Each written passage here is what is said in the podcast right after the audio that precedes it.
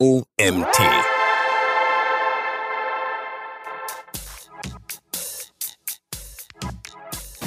Herzlich willkommen zur nächsten Folge des OMT Online Marketing Podcast. Heute mit Kai Spriestersbach, in meinen Augen einer der SEO Brains schlechthin und Urgestein der Szene. Influencer sind, finde ich, auch ein, ein, sehr gutes Stichwort an der Stelle. Also auch mit Influencern kann man in manchen Märkten sehr gut Such, äh, Suchverhalten beeinflussen. Es muss nicht die Fernsehwerbung sein, die teure TV-Kampagne oder so. Herzlich willkommen zum OMT Online Marketing Podcast mit Mario Jung.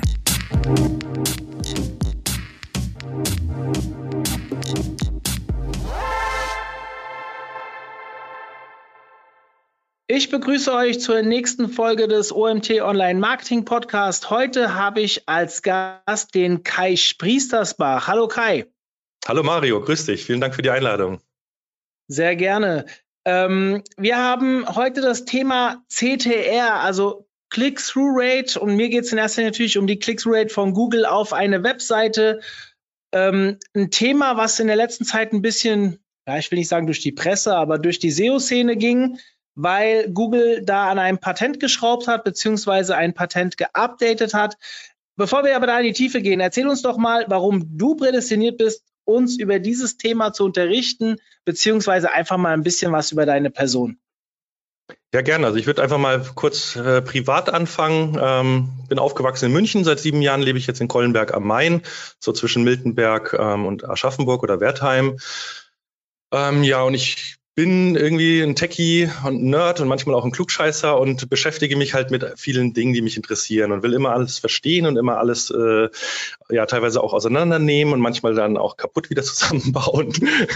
Aber das hat mich irgendwie schon immer angetrieben und so bin ich dann auch mehr oder weniger zu dem Thema Online-Marketing gestolpert über äh, ja die frühe Auseinandersetzung mit äh, Computern und und PCs und dem Internet und ja ähm, mittlerweile würde ich sagen gerade das Thema CTR ist halt auch was, was mich die letzten Jahre sehr beschäftigt hat und weil es mich interessiert hat. Und dann will ich immer das Thema verstehen und dann fange ich halt an, Experimente zu machen, mir Gedanken zu machen, ähm, Forschungspapiere, Patente zu lesen, Daten mir anzuschauen und versuche mir halt eigene ja, Rückschlüsse dann zu ziehen, die hoffentlich mich zu neuen Erkenntnissen bringen. Und gerade bei dem Thema CTR habe ich äh, eigentlich alles, was ich finden konnte im Netz, äh, ausprobiert. Also von saubere Optimierung von Snippets und was dann mit der Klickrate und dem Ranking passiert, über kurzfristige Auswirkungen, wenn sich die Klickrate kurzfristig verändert, über ähm, Ranking-Entwicklungen, die durch Automatisierung oder durch Manipulation passieren, sei es äh, toolbasiert, sei es Dienstleister oder irgendwelche komischen Bots. Ähm, ich habe alles ausprobiert, weil ich einfach wissen wollte, was funktioniert, wie funktioniert ja, und äh, das angesprochene Patent habe ich mir auch im Detail angeschaut und durchgelesen natürlich. Also mhm. ich glaube, äh, ich kann da ganz gut drüber Auskunft geben. Wieso ist dieses Thema dir so wichtig? Mm, ja, weil ich glaube, es ist ein sehr unterschätztes Thema. Also ich sehe das halt häufig. Also ich habe ja bis letztes Jahr in viel in der Beratung gearbeitet, viel als Consultant, auch bei größeren Kunden. Und ähm, bin jetzt eher auf dem Thema unterwegs, dass ich nur noch ausbilde, also Wissenstransfer. Und da habe ich jetzt irgendwie einen höheren Anspruch, dass wenn ich was jemandem empfehle, dann will ich halt wirklich mir sicher sein, dass es so ist. Es muss fundiert sein. Also ähm, wenn man nicht mehr so viel, also ich probiere halt immer viel aus, aber wenn du dann nicht mehr hands-on dran bist, sondern du musst jetzt demjenigen sagen, was er genau tun soll und warum, ähm, dann will ich mir sicher sein. Und deshalb habe ich mich da einfach mal reingewühlt und CTR ist häufig so ein Thema, man macht, wenn man Glück hat, einmal den Seitentitel schön, einmal die Description schön und dann endet für die meisten CEOs das Thema. Und das finde ich einfach schade, weil wir wissen aus äh, anderen Bereichen, gerade im, im Thema Google AdWords oder Ads ähm, oder auch auf anderen Kanälen oder Thema Conversion-Optimierung, wie viel man halt nochmal rausholen kann, wenn man da gezielt halt nochmal nachjustiert und optimiert. Und gerade die CTR, also ich weiß, wir reden jetzt gleich über ein Patent und äh, nur, dass es ein Patent von Google gibt, heißt noch lange nicht, dass es bei Google so eingesetzt wird. Das muss auch klar sein. Aber ich bin dann irgendwie nach meinen ganzen Nachforschungen auf den Punkt gekommen, eigentlich kann es mir scheißegal sein, ob es ein Ranking-Faktor ist, weil wenn ich die CTR verbessere, bekomme ich mehr Traffic. Und allein mhm. deshalb sollte ich mich gezielt mit der CTR-Optimierung auseinandersetzen. Also allein ja. deshalb macht es einfach mega Sinn. Und da, ja, da ich halt immer den Anspruch habe, alles ganzheitlich zu verstehen, habe ich mir dann halt auch die automatisierten Verfahren angeschaut und die Theorie dahinter sozusagen versucht zu verstehen. Aber was gibt's denn vielleicht kurz gefasst mal in ein, zwei, drei Stichpunkten noch mehr außer die Meta-Description oder Metadatenoptimierung? Naja, um jetzt einfach mal die CTR eines vorhandenen Rankings zu verbessern, da alles, was angezeigt wird von Google, kann ich natürlich nehmen. Also Seitentitel, Metabeschreibung, dann das ganze Thema Rich Snippets. Also ich kann schauen, dass ich Bewertungssterne bekomme. Ich kann schauen, dass ich irgendwie einen, einen Price-Tag mit reinbekomme. Also äh, sowas wie bei Produkten, Markup zum Beispiel, habe ich ja dann einen Preis, eine Lagerverfügbarkeit oder ein Review oder ein Datum oder äh, irgendwie ein, ein Event-Snippet. Also alles, was irgendwie auffällt. Und was mir auch aufgefallen ist, ähm, man kann schwer, also du kennst ja wahrscheinlich diese, diese Tools, die dann sagen irgendwie, oh, dein Seitentitel ist zu lang, er wird abgeschnitten, du musst den verkürzen. Also die Frage ist halt, gibt es einen optimalen Seitentitel? Bei mir ist aufgefallen, dass in einer, in einer Suchergebnisseite, wo von allen zehn alle super lange Seitentitel habe und ich bin der Einzige, der nur drei Wörter verwendet, kann der visuelle Anker sein, dass die Leute genau da hinschauen und genau da klicken.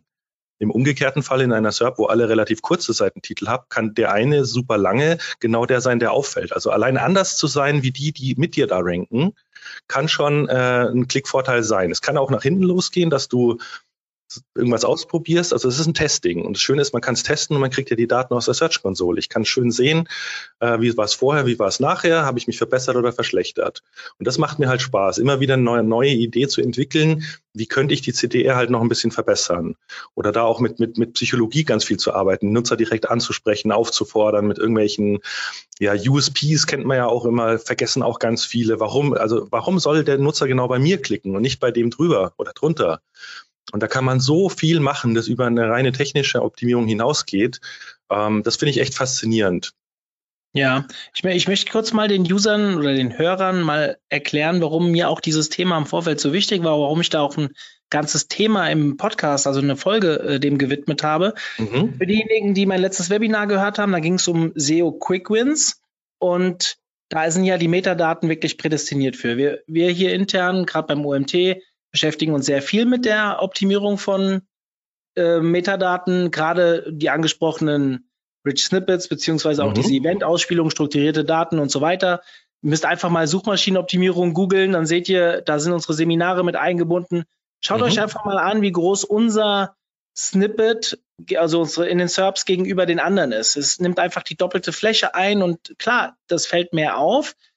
Ähm, und ich glaube, dass in vielen Unternehmen, egal ob Agenturen oder auch Inhouse-Leute, dieses Thema total gerne an Studis abgeben, ohne den Studis ja. jetzt zu nahe treten zu wollen. Ja. Aber Studis haben in der Regel nicht so viel Erfahrung. Und es sind vielleicht smarte Köpfe, aber sie haben nicht so viel Erfahrung. Und ich glaube, das ist falsch.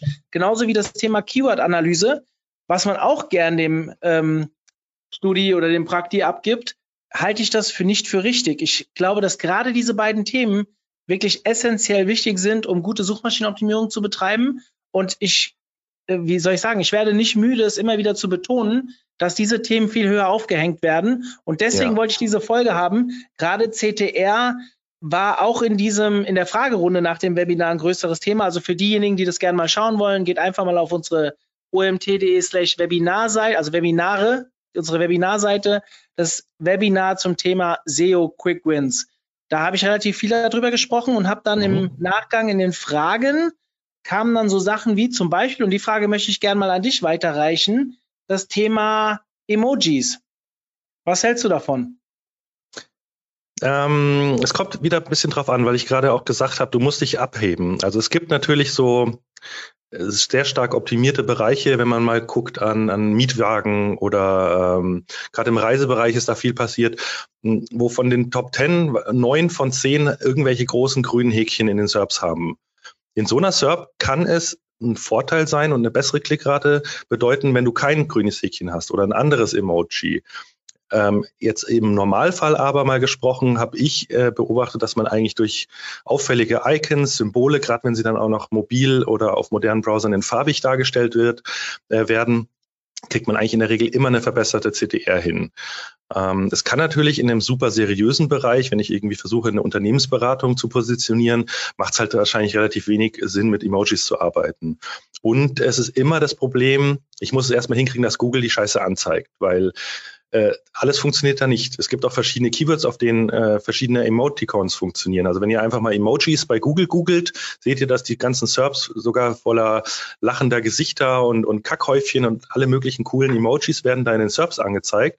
Das wird in einem ganz normalen Suchergebnis zum Thema, keine Ahnung, Suchmaschinenoptimierung äh, wahrscheinlich nicht funktionieren. Also da muss man auch ganz viel testen. Aber generell bin ich ein sehr großer Fan von Emoticons oder generell Sonderzeichen. Die ja. gab es ja auch vor den Emojis, gab es ja auch schon diese HTML-Entities, ähm, ja, so Kästchen, Pfeile, Sternchen, Häkchen und all diese Sachen. Ja, ich finde das auch extrem gut, um die Description vor allem noch besser zu strukturieren. Die Menschen genau. nehmen Aufzählungen und Schlagwörter und gerade mit so Häkchen und so weiter kriegt man halt gerade die USPs und so viel besser kommuniziert in meinen Augen. Genau, finde ich auch. Dann tut man sich leichter. Man muss keine Sätze schreiben, sondern man kann irgendwann äh, ein Schlagwort machen, Häkchen oder irgendein Trennzeichen. Und dann funktioniert das auch in verschiedenen Längen, weil Google zeigt ja auch manchmal irgendwie 80 Zeichen an, manchmal 150 Zeichen, manchmal 300 Zeichen. Da kann man sich ja auch irgendwie nicht mehr drauf verlassen. Ähm, und da baue ich eben auch gerne so ja, so, so Sollbruchstellen quasi in Form von Sonderzeichen oder Emojis ein, damit egal was Google dann gerade davon anzeigt, ähm, immer das Maximum versucht rauszuholen. Ja, wie lange machst du jetzt SEO? Boah, ähm, ich muss jetzt mal gerade überlegen. Ich bin im elften Jahr. Ja. Ja, genau. Nehmt das einfach mal draußen als Message. Jemand, der elf Jahre SEO macht und das Thema so hoch hängt, das hat einen Grund. Und meiner Meinung nach ist das auch der Grund, warum ihr das höher priorisieren so solltet. Vor allem, das Ganze ist kein Hexenwerk. Es ist ein Thema, mit dem ihr relativ schnell Quick Wins halt Erfolge haben könnt, wenn ihr schon Traffic habt. Und wie Kai es ja so schön gesagt hat, wenn ihr die Impressions schon habt, dann einen höheren Prozentsatz über die Click-Through-Rate auf eure Seite zu holen, heißt sofort mehr Traffic. Und ähm, ja, dementsprechend hängt das Thema höher. Wollen wir mal zum Patent kommen? Also, Gerne. es wurde ja angesprochen und so weiter. Google hat vor kurzem ein neues hm. Patent-Update rausgebracht. Um welches Patent ging es denn und was genau wurde geupdatet? Genau, also das Patent heißt äh, Modifying Search Result Ranking based on implicit User Feedback. Also quasi die Veränderung von Suchergebnisreihenfolgen ähm, auf der Basis von implizitem User Feedback. Und implizit heißt in dem Falle quasi, der Nutzer sagt nicht, finde ich gut oder finde ich schlecht, sondern aus seinem Verhalten leite ich ähm, User Feedback ab, deshalb im, implizit. Ähm, das Patent wurde zum ersten Mal 2006 eingereicht also in dem ursprünglichen Patent damals schon wurde äh, beschrieben, dass Google ein Verhältnis bilden möchte von Longclicks zu Shortclicks, um die Relevanz von einem Suchergebnis zu bestimmen. Also Longclicks sind die Klicks, die eben nach dem Klick auf der SERP lang auf der Webseite bleiben und Shortclicks sind einfach die, wo ich auf die Seite gehe und relativ schnell wieder zurückkomme. Wichtig ist immer, ich muss immer zur Suchergebnisseite zurückgehen und ein anderes Suchergebnis anklicken. Dann wird es sozusagen zu einem Shortclick. Da gab es äh, mehrere Aktualisierungen. Das war jetzt insgesamt schon die dritte Aktualisierung. Zwischendurch wurde zum Beispiel ähm, auch was hinzugefügt, dass Nutzer erkannt werden, die immer auf Position 1 klicken. Es gibt anscheinend einen Teil der Nutzer, die, egal was da rankt, immer auf Platz 1 klicken. Und die werden hier explizit beschrieben und werden rausgenommen in dieser Berechnung. Das fand ich ganz spannend. Und in dem zweiten Update äh, vor ein paar Jahren wurden dann auch die Kategorie Medium Click eingeführt äh, und auch das Thema Last Click. Also derjenige, der den letzten Klick be bekommen hat, äh, bevor der Nutzer sozusagen nicht mehr zu Google zurückfindet äh, oder geht. Und jetzt eben in diesem allerneuesten äh, Patent-Update, es wurde im März 2019 erst erteilt, aber schon Ende 2017 eingereicht. Und da finde ich eben, kam diese spannendste Veränderung. Da wird nämlich explizit beschrieben, ähm, was aus den Log-Dateien von Google gespeichert wird. Und da steht eben jetzt drinnen, ähm, dass sowohl die Titel als auch die Snippets zu jeder, also es wird natürlich die Suchanfrage ges äh, gespeichert, die, das Land und die Sprache und äh, welcher Nutzertyp der Nutzer entspricht. Also Google klassifiziert da auch Nutzertypen. Da wissen wir leider nicht genau, was dahinter steckt. Aber eben auch jetzt werden neu gespeichert die Titel und die Snippets der anderen Seiten, die nicht geklickt wurden. Und wenn ich mir okay. das halt überlege, warum sollte ich das tun, dann lässt es für mich eigentlich nur einen Schluss zu, nämlich ich will die CTR einfließen lassen. Ich will ja gucken, wer wurde geklickt und wer wurde nicht geklickt. Und was Google genau damit macht, weiß man nicht. Also ich kann mir vorstellen, dass sie zum Beispiel so eine AI trainieren, um eine CTR-Vorhersage zu machen. Dass sie die AI einfach füttern. Hier ist die, äh, die SERP, das waren die Snippets und derjenige wurde geklickt. Und dadurch lernt quasi, wie es auch bei Google Ads eben ähm, machen, da machen sie ja auch eine, eine Vorhersage, was ist die äh, wahrscheinliche CTR und vergleichen das dann mit der tatsächlichen CTR. So wird ja auch der Quality Score gebildet. Und mhm. ein ähnliches Verfahren könnte ich mir hier eben auch für das Thema SEO vorstellen. Mhm. Das ist sehr spannend. Ich muss sagen, diese Patente, also dass du die so liest und durcharbeitest, finde ich sehr bemerkenswert. Ich habe für den SEO Day 2017 mal einen Vortrag vorbereitet, wo es auch um zwei Patente ging. Mhm. Boah, das war echt mühselig. Also mein Englisch ist auch nicht das allerbeste, aber wenn ich mir so überlege, diese Patente durchzukauen und dann wirklich, ich, kennt ihr das, wenn ihr so juristische Texte liest ah, und, ja. und jeden Satz dreimal lesen müsst, bis ja. ihr den verstanden habt? So ungefähr müsst ihr euch das vorstellen. Umso bemerkenswerter ist es natürlich, das komplett Plätze durch, durchsteigen und dann im Nachgang auch noch seine ähm, ja, Interpretation dazu zu finden. Und ich, ich muss sagen, hat für mich, ich sehe es wie du, wir wissen final nicht genau, was macht Google jetzt damit?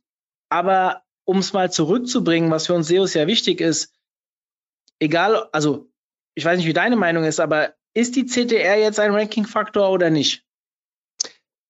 Also es ist, es ist eigentlich aus meiner Sicht ist es eine Definitionssache. Also wenn ich frage, ist die CTR ein Ranking-Faktor? Das heißt, ich nehme die CTR als das Verhältnis von Impressions zu Klicks dann ja. würde ich zu, sagen, dass Google recht hat, weil sie sagen, nein, die CTR ist kein Ranking-Faktor.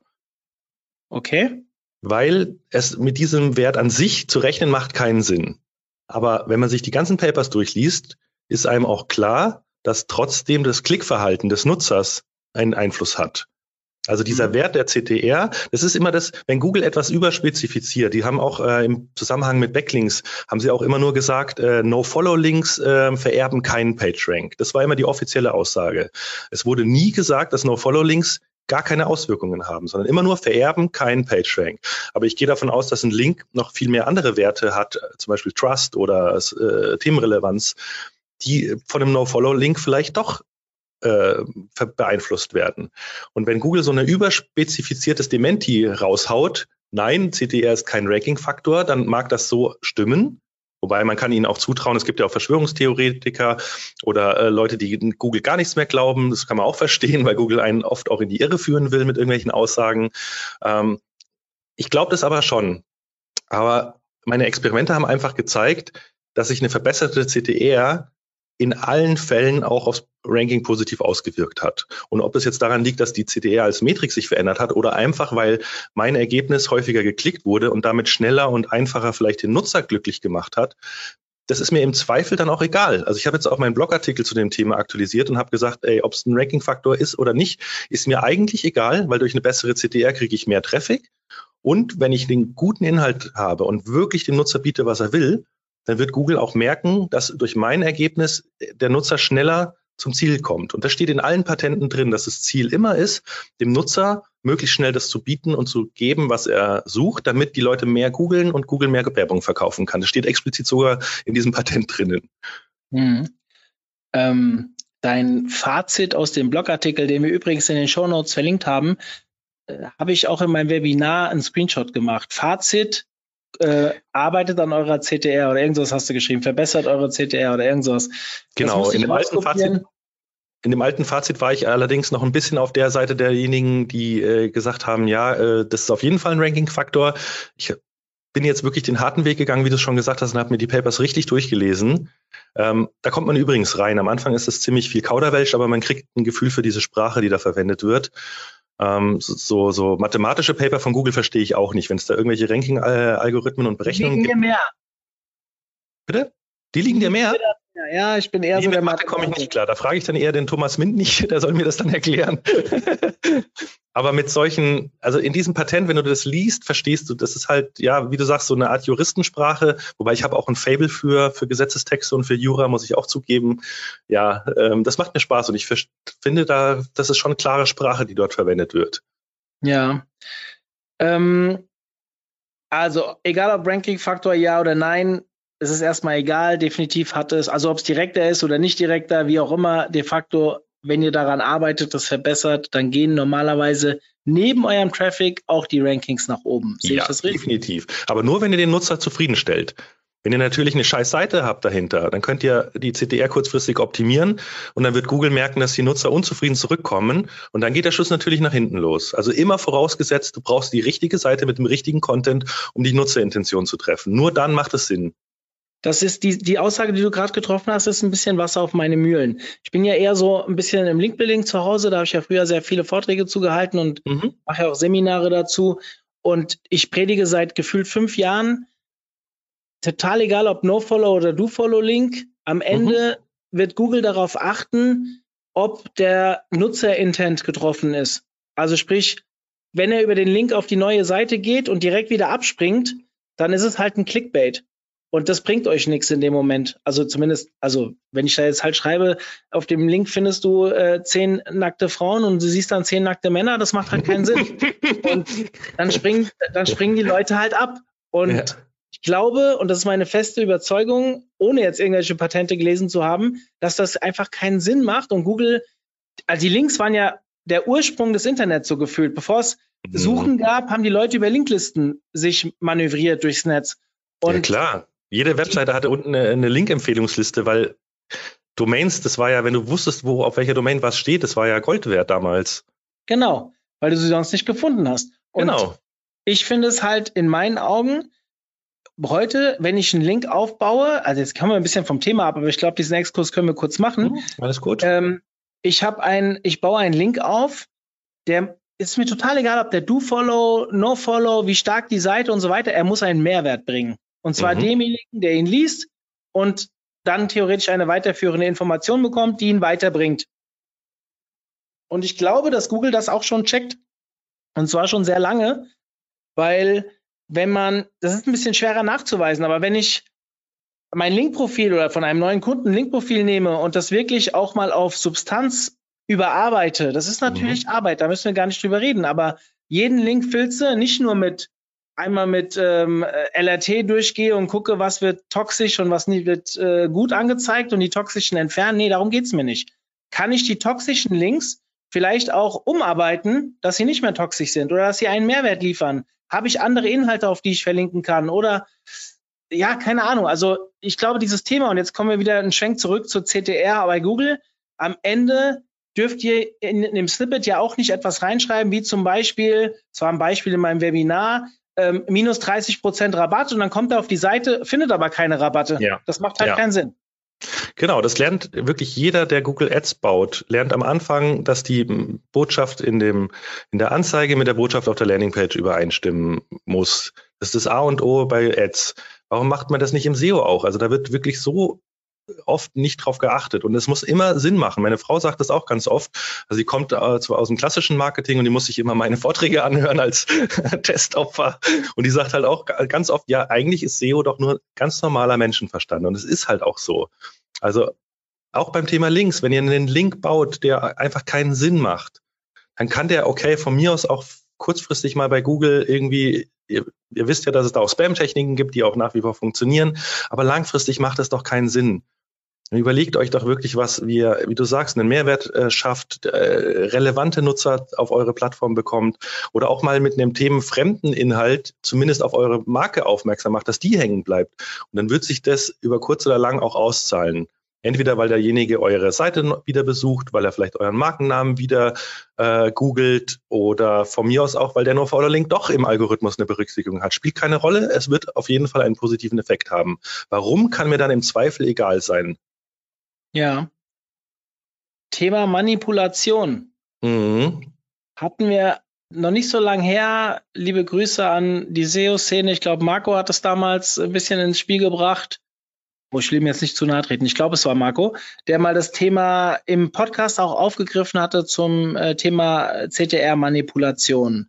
Ja, Marco hat es aufgegriffen und es gab auch einen Vortrag, ich glaube, vom, vom Nedim äh, auf dem SEO Day, der wohl ganz gut angekommen ist. Stimmt, genau. den habe ich sogar ansatzweise geguckt. Ich bin mittendrin angerufen worden, da musste ich raus. Aber ja, stimmt. Mhm. Du.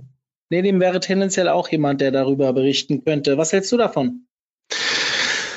Ähm, also ich finde das hochspannend ich will, wie gesagt, eingangs habe ich gesagt, ich will immer alles verstehen und ich will auch immer alles ausprobiert. Also ich habe wirklich die Plattformen, da gab es ja Plattformen dafür, die gibt es zum Teil noch, zum Teil sind die auch wieder verschwunden.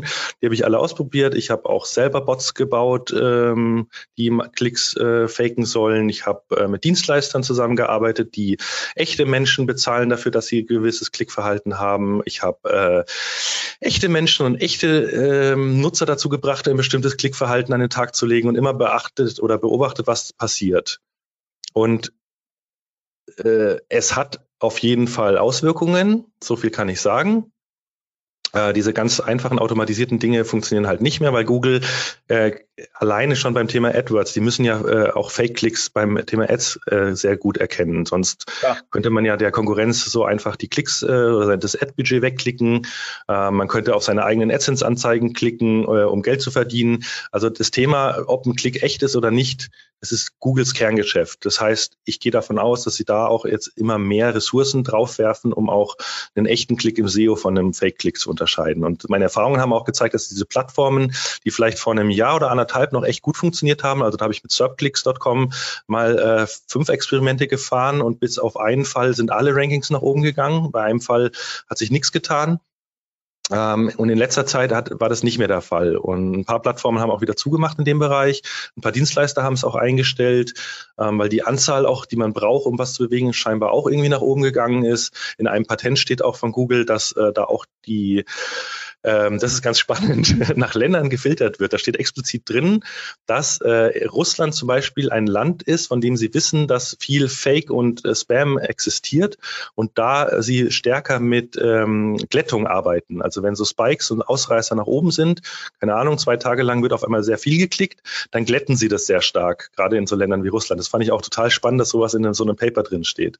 Hm. Also die, die wissen natürlich, dass die SEOs überall probieren und die Frage am Ende des Tages ist immer, ist das das, wo meine best, meine Zeit und mein Budget am besten investiert ist oder nicht. Und ich würde behaupten, dass für 99 Prozent aller Unternehmen, aller Webseitenbetreiber, aller Selbstständigen das Thema äh, automatisierte CTR-Manipulation nicht das Thema ist, wo sie ihr Geld und ihre Zeit am besten investieren. Ja, da gibt es viel mehr coole, langfristige Dinge, genau, die sinnvoll sind, die nachhaltig sind, die Klar, wenn ich natürlich alles mitnehme und ich habe unendlich Budget und bin in einem hochkompetitiven Markt und ich will Subdomination machen und, und habe schon fünf, keine Ahnung, fünf Domains in den Top Ten und so weiter und ich will dann noch das letzte Fitzelchen auch noch rausholen, klar, dann kümmere ich mich darum. Und da gibt es auch welche, die machen das und für die rechnet sich das auch. Also es gibt natürlich auch Bereiche, wo ein User einfach äh, mehrere hundert Dollar wert ist. Da kann das sich alles rechnen. Aber so für den ganz normalen der, nicht mal seine Seitentitel ordentlich äh, Zeit hat zu testen und sondern einen Seitentitel und eine Meta-Description einmal schreibt und froh ist, dass sie dann drin ist, weil es irgendwie drei Monate gedauert hat, die ins CDMS zu bekommen. Also da braucht man doch bitte nicht mit sowas dann anfangen. Bin ich voll bei dir. Also ich glaube, dass dieses Thema Manipulation überhaupt SEO, ich meine, wir bringen das mal auf den Punkt. Wir reden, wenn wir neue Kunden haben, reden die oft von der Glaskugel und mhm. manche, die früher Berührungspunkte hatten, die reden immer von Manipulation, beziehungsweise wie schaffe ich es denn schneller? Ja. Und ja. in meinen Augen der komplett falsche Ansatz. Profundierte Arbeit, wirklich an der Marke arbeiten und mit guten Inhalten arbeiten. Egal ob es im Linkbuilding, Linkbuilding hat auch immer diesen unseriösen Touch. Aber ja. ich kann ja auch Linkbuilding produzieren, indem ich einfach verdammt geilen Content ja, klar, aufbaue. oder gute Pressearbeit ist das beste Linkbuilding genau. zum Beispiel und guten Inhalten, sage ich mal, in der Distribution zu, also klar, wenn ich einen guten Inhalt produziere, kann es ja sein, dass den niemand findet und dann wird er nicht ja. verlinkt, dass ich dann ein paar Leute anstoße und sage, guck mal, hier ist etwas, das könnte doch geil sein. Das ja klar, Seeding und Promotion gehört ja auch dazu. Klar. Genau. Und ähm, das ist ein Problem, mit dem ich, also ich fühle, heute habe ich nicht mehr so das Gefühl, aber so vor sechs, sieben Jahren hatte ich ganz extrem das Gefühl, in jedem zweiten Kundengespräch, ging es mhm. immer auf dieses Thema Manipulation und Schnelligkeit. Mittlerweile haben es einige verstanden, dass man hier grundlegend arbeiten muss, dass es halt auch ein bisschen dauern kann. Gerade wenn man eine neue Marke, eine neue Webseite ins Netz stellt, dann gibt's halt diese Quick Wins auch meistens nicht. Aber es ist ja fatal, wenn ich einen Shop habe, der einigermaßen gut performt, wo ich auch sage, hier, ich finanziere vielleicht 20 Leute und jetzt kommt einer mhm. um die Ecke und sagt, lass uns mal CTR-Manipulation machen, dann kann es ja kurzfristig helfen, aber das kann halt auch schön in die falsche Richtung gehen. Es kann und auch richtig böse nach hinten losgehen, im Zweifel. Ja. Genau. Deswegen würde ich sowas auch niemals empfehlen. An der Stelle möchte ich euch kurz auf den Vorverkauf der Konferenz im September hinweisen. Wir befinden uns noch im Early Bird Tarif. Es gibt noch ein paar wenige Tickets. Schaut mal rein und ja, gönnt euch die 100 Euro Rabatt, bevor die Tickets weg sind und der Normalpreis aktiv wird. Einfach unter www.omt.de slash Konferenz. Ich würde mich sehr freuen, euch im September begrüßen zu dürfen. Und jetzt geht es weiter mit dem Podcast. Ähm, du hast zwischendrin mal kurz von ein paar Experimenten, Beispielen gesprochen, die du in dem Bereich ausprobiert hast. Magst du uns da ja. mal irgendeins schildern? Ähm, also explizite Keywords und Domains möchte ich jetzt nicht nennen, weil das natürlich auch immer ein Risiko birgt. Ähm, ja. Ich habe hab das damals mit meinem Panda-Beispiel gemacht und das ist, ähm, ja, Google, sage ich mal, schläft ja auch nicht. Ähm, Vielleicht haben wir eine andere Möglichkeit. Du hast mal einen schönen Beitrag ich weiß nicht, ob es auf Facebook war oder wo ich es bei dir gelesen habe, ich folge dir an allen Ecken und Enden, ähm, zum Thema mit diesem New York SEO. Oh ja, das ist ein schönes Beispiel. Magst das ist auch das. Gerne, gerne. Also das ist auch das, das, da wollte ich auch noch drauf zu sprechen kommen.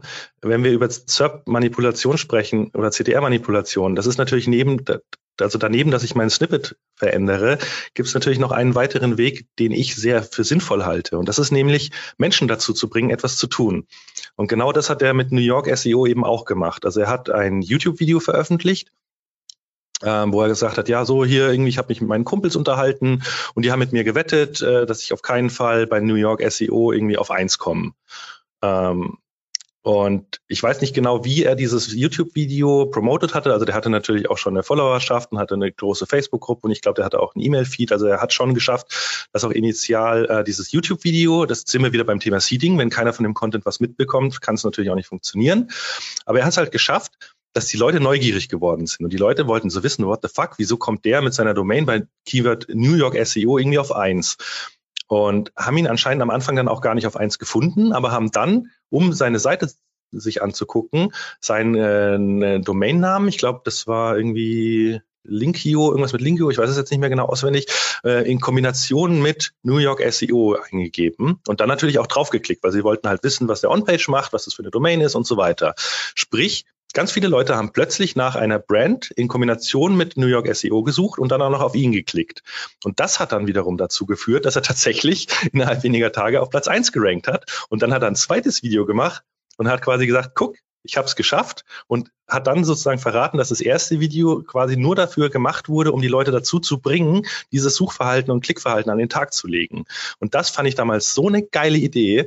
Und darüber müsst ihr nachdenken. Also ihr kennt auch die Klassiker, ich meine die Beispiele von Zalando und von Home to Go und wie sie alle heißen äh, in der Fernsehwerbung, dass da gewisse Suchphrasen so erwähnt wird, dass man halt sich hinsetzt hinterher und Home to Go, Ferienhaus, ganz stupide eintippt bei Google, weil man es halt so gerade zehnmal gehört hat im Trailer oder im, im, im Jingle.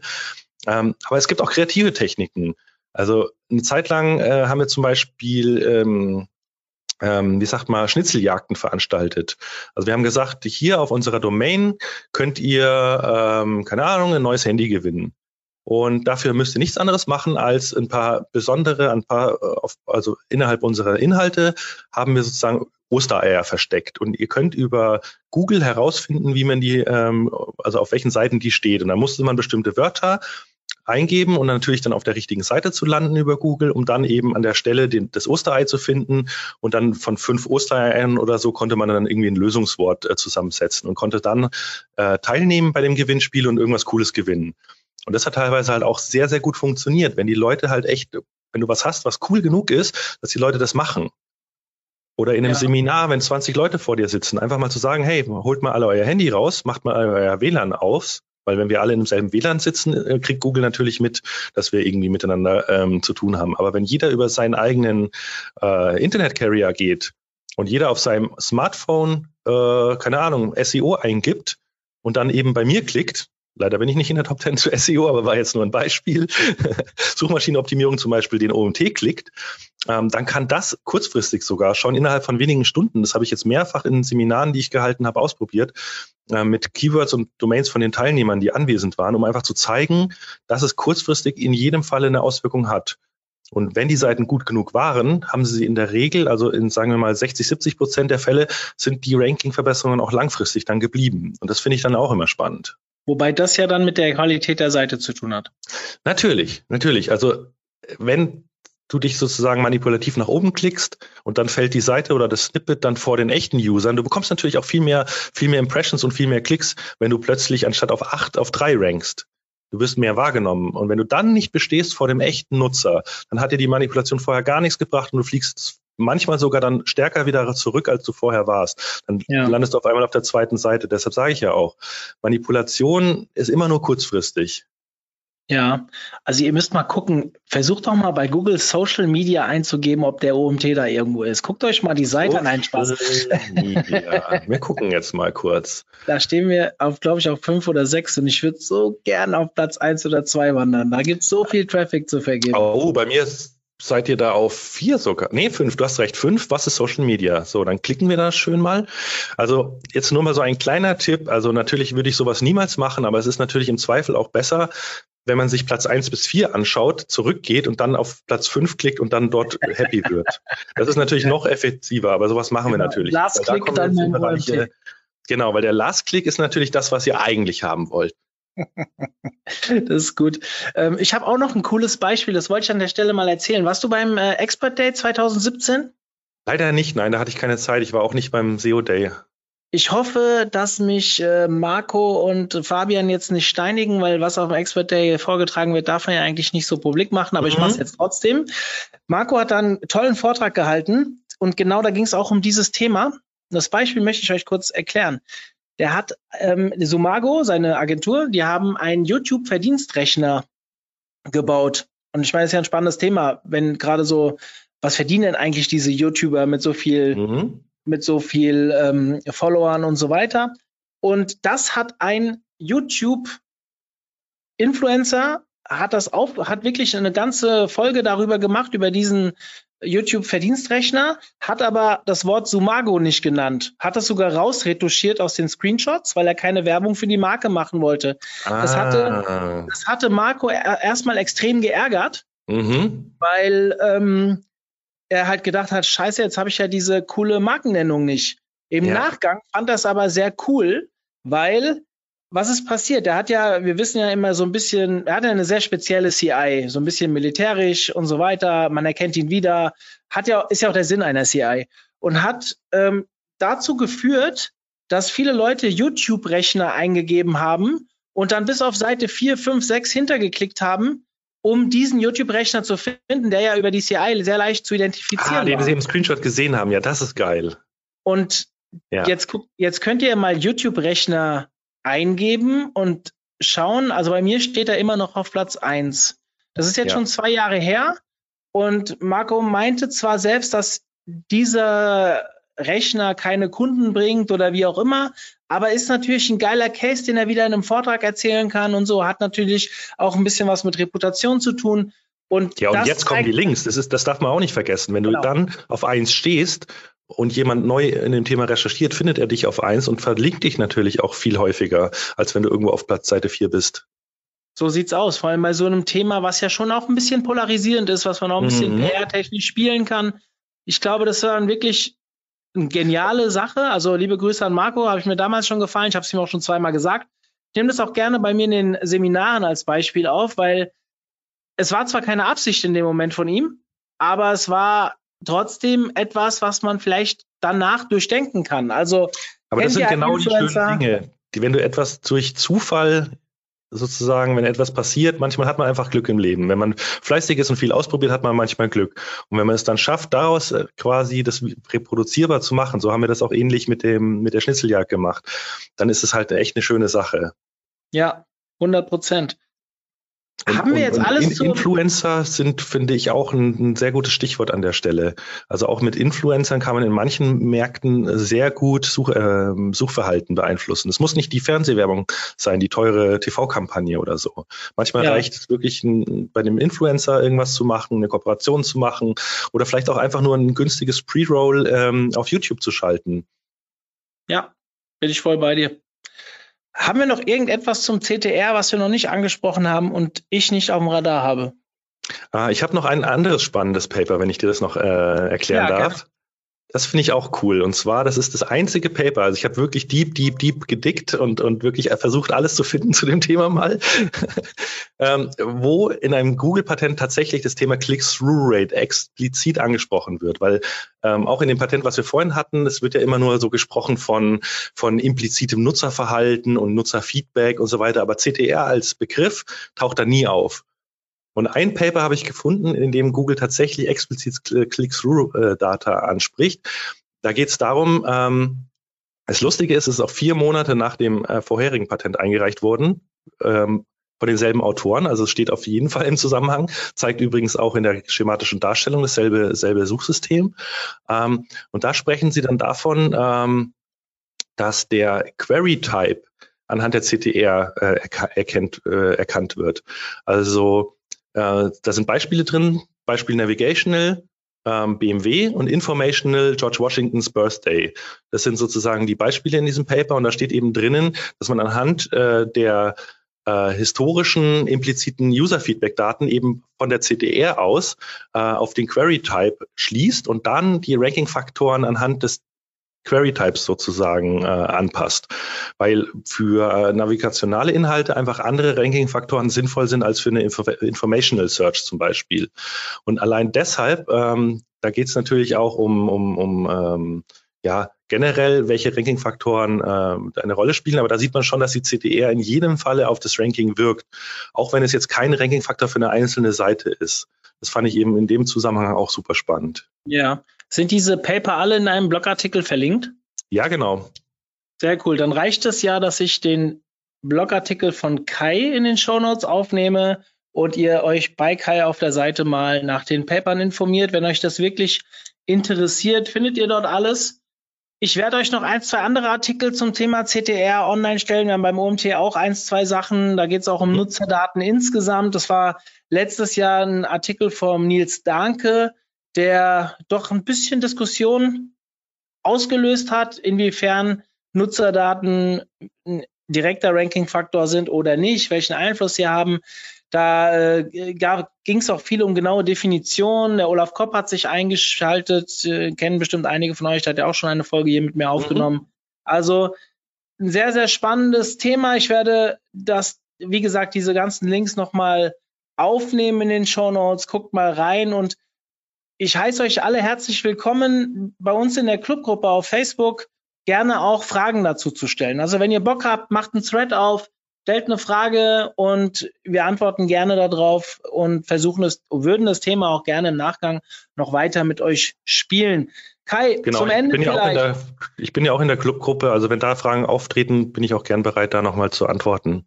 Ja, super. Ähm, zum Ende vielleicht. Mhm. Äh, wir haben jetzt gelernt, wie du dich weiterbildest. Du schluckst Patente. Nee, nicht unbedingt. Das mache ich wirklich nur, wenn mich ein Thema wirklich tief interessiert. Äh, normalerweise habe ich einfach meinen Twitter-Feed, da bekomme ich so alles an SEO-News irgendwie mit, ähm, was da so geschrieben wird. Und nur wenn es darum geht, wirklich neue Erkenntnisse oder, oder einen echten Wissensvorsprung irgendwie aufzubauen, ja, da hilft meiner Meinung nach halt einfach nur die Wissenschaft. Äh, selbst forschen, Papers lesen, Hypothesen aufstellen, dann versuchen zu experimentieren und daraus zu lernen oder einfach auch durch Erfahrung. Also ich habe auch ganz, ganz viel SEO-Wissen da draußen, basiert halt auch echt auf Erfahrung. Du baust halt einfach hunderte von Backlinks auf und irgendwann kriegst du ein Gefühl dafür, welche gezogen haben und welche nicht. Dann, dann ist es gar nicht mehr so wichtig, an welchem Faktor das sich jetzt festmacht. Also ich glaube, so ein Bauchgefühl äh, kann auch ein sehr, sehr guter Ratgeber sein, wenn man halt Erfahrung hat. Aber wenn man halt neu in dem Bereich ist, muss man sich erstmal natürlich auf Aussagen von Leuten, die hoffentlich äh, wissen, was sie sagen und tun, ähm, irgendwie verlassen, bevor man halt seine eigenen ähm, ja, Experimente fahren kann. Und auch nicht jeder hat die Zeit oder die Ressourcen irgendwie, also ich betreibe zahlreiche Domains, äh, auf denen ich nur Experimente fahre und rumspiele. Die mache ich mir teilweise auch mit Absicht, in Anführungszeichen, kaputt oder schlechter, um einfach zu gucken, was passiert. Ähm, das kann natürlich auch nicht jeder. Ja, aber so geht's.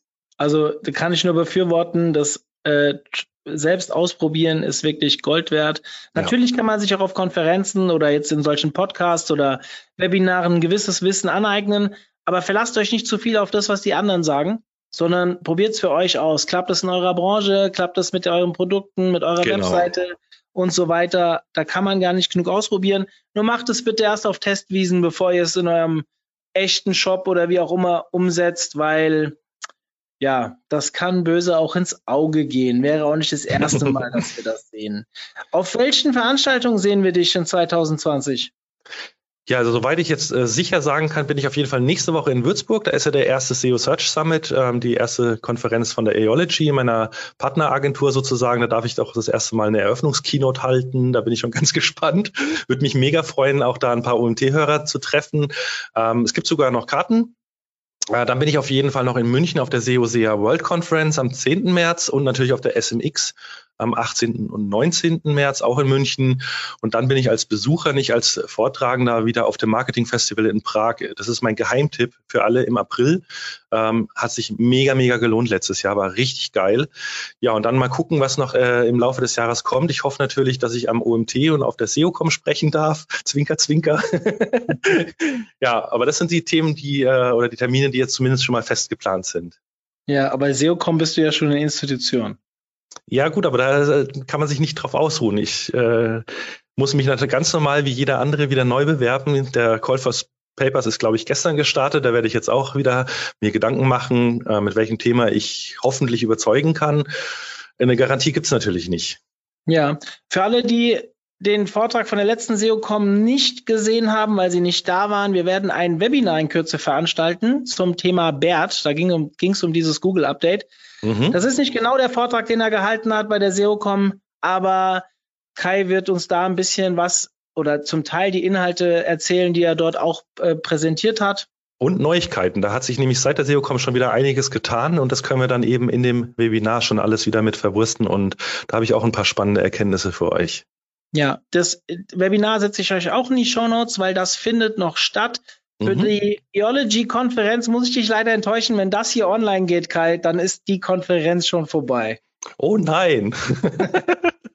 dann Aber hoffe ich, dass ihr da wart und das ist du cool. Warst Gast, du warst Gast beim ähm, OMT 2016, gell? Das war deine mhm. einzige, das einzige Mal, wo du bei uns dabei warst. Ja. Und ja, ich würde mich natürlich sehr freuen, wenn du auch bei uns etwas einreichen würdest. Und ich bin mir sicher, dass unsere User bei den tollen Inhalten, die du immer bei uns prä präsentierst, sicherlich dich auch hoch in der Gunst haben. Ich werde mein Bestes geben. Ja, ich bin gespannt. Ähm, ich freue mich auf jeden Fall drauf, weil es sind einige äh, Termine dabei, wo ich auch sein werde. Ich gerade Thema Campings, ich habe es am Anfang gar nicht erzählt. Normalerweise erzähle ich immer, wo ich die Speaker denn herkenne, wo so die ersten mhm. Berührungspunkte waren. Und ich glaube, unser erstes wirkliches Aufeinandertreffen war auch die Campings, ich meine 2015 kann gut sein. Ich kann mich ehrlich gesagt gar nicht mehr erinnern. Äh, gefühlt äh, haben wir uns ja irgendwie nicht oft getroffen, aber immer wenn wir uns treffen, verstehen wir uns so gut. Also irgendwie, ich kann es gar nicht sagen, wie lange ich dich schon kenne. Ja, ich weiß, ich weiß es sogar noch ziemlich genau. Ich weiß es sogar noch ziemlich genau, an welchem Tisch wir gesessen haben. Ach was. Und deine Frau war auch dabei. Ah, okay. Ähm, ja, wobei die, die war ja die letzten Jahre immer mit auf der Campix, von daher wäre das auch kein Erkennungszeichen okay. gewesen. Ich glaube, es war 2015 und es war nahe am Essen. Es könnte für uns sprechen. Das äh, ist immer ein guter Tipp, wenn ihr mich sucht, äh, nah am Buffet. Früher immer beim Rauchen draußen, jetzt rauche ich nicht mehr, jetzt bin ich dann eher da unterwegs. Ich werde auch übrigens leider dieses Jahr wahrscheinlich nicht zur Campix schaffen. Also ja, da, das habe ich rausgehört. Schade. Ja, genau. Ich wollte es nicht explizit ansprechen, aber es gibt aus zeitlichen Gründen, also es gibt noch eine ganz kleine Restchance, aber wahrscheinlich wird es nicht klappen, leider. Ja, ich wollte jetzt gerade sagen gut, aber nee, nicht gut. Äh, mhm. Ich wollte nur sagen, gut, jetzt sind wir am Ende. Und erstmal vielen Dank für deine Einsichten in das Thema CTR, dass du dich auch so spontan bereit erklärt hast, mit mir darüber zu diskutieren. Gerne. Und ähm, ja, das heißt, äh, wenn ich jetzt, also äh, die, die Veranstaltung, die Kai genannt hat, kann ich ja alle restlos unterstützen. Allerdings bei dem Marketing Festival, seinem Geheimtipp in Prag, falls ihr Freelancer oder Agenturinhaber seid, das ist genau das Datum, wo unser Freelancer Day und unser Agentur Agency Day stattfindet. Oh, okay. Dann habt ihr da natürlich nicht hinzugehen, aber oh, ansonsten nein, nein, nein. kann ich euch nur empfehlen, ausländische Konferenzen. Ich habe letztes Jahr zwei mitgemacht. Bei einer haben wir uns gesehen. Ähm, da waren wir in Brighton zusammen. Mhm. Und ich war noch in Spanien bei einer. Das war auch mal etwas anderes. Und das macht schon Sinn, sich auch mal so ein bisschen Inspiration aus dem Ausland zu holen. Es das heißt nicht, dass sie besser oder schlechter sind. Das heißt einfach, dass sie den einen oder anderen Punkt vielleicht mal von der anderen Seite begutachten oder dass man halt auch mal Stimmen hört, die man sonst nicht hört und oh, ja. sich vielleicht andersweitig inspirieren lässt. Ja, würde ich auch sagen. Also sowohl SEO in anderen Ländern, das war in Brighton ganz spannend, äh, der UK SEO-Markt funktioniert anscheinend echt nochmal ganz anders wie hier, als auch irgendwie andere Konferenzen. Also zum Beispiel in Prag äh, spielt das Thema SEO eigentlich fast keine Rolle. Also da waren irgendwie Branding-Spezialisten und und und ja, so richtig, also es ist halt ein Marketing-Festival, nicht mal ein Online-Marketing-Festival. Mhm. Aber da habe ich für mich Dinge mitgenommen, die ich wiederum in meiner Arbeit äh, umsetzen kann, in meinem Bereich und das ist Wahnsinn. Also das hat mich wirklich nochmal weitergebracht. Also ich würde auch sagen, schaut immer so ein bisschen über den Tellerrand hinaus. Nehmt die Tipps an und ihr hört das ja öfters hier in den Folgen, aber das sind erfahrene Leute, die euch dazu raten, wenn ihr die Budgets bekommt von euren Arbeitgebern oder sie selbst bereitstellen könnt, dann macht das. So, wir sind am Ende. Kai, vielen, vielen Dank. Danke dir, Mario. Hat Spaß in gemacht. Sinne, bis dann. Ciao. Tschüss. Zum Abschluss der heutigen Folge möchte ich euch nochmal explizit auf das Webinar zum Thema Google Update BERT mit Kai Spriestersbach hinweisen. In den Shownotes findet ihr den Link. Meldet euch an, es kostet nichts. Und ich freue mich, wenn ich euch zu der Folge, zu dem Webinar dann wieder begrüßen dürfte. Bis dann, ich bin raus, euer Mario.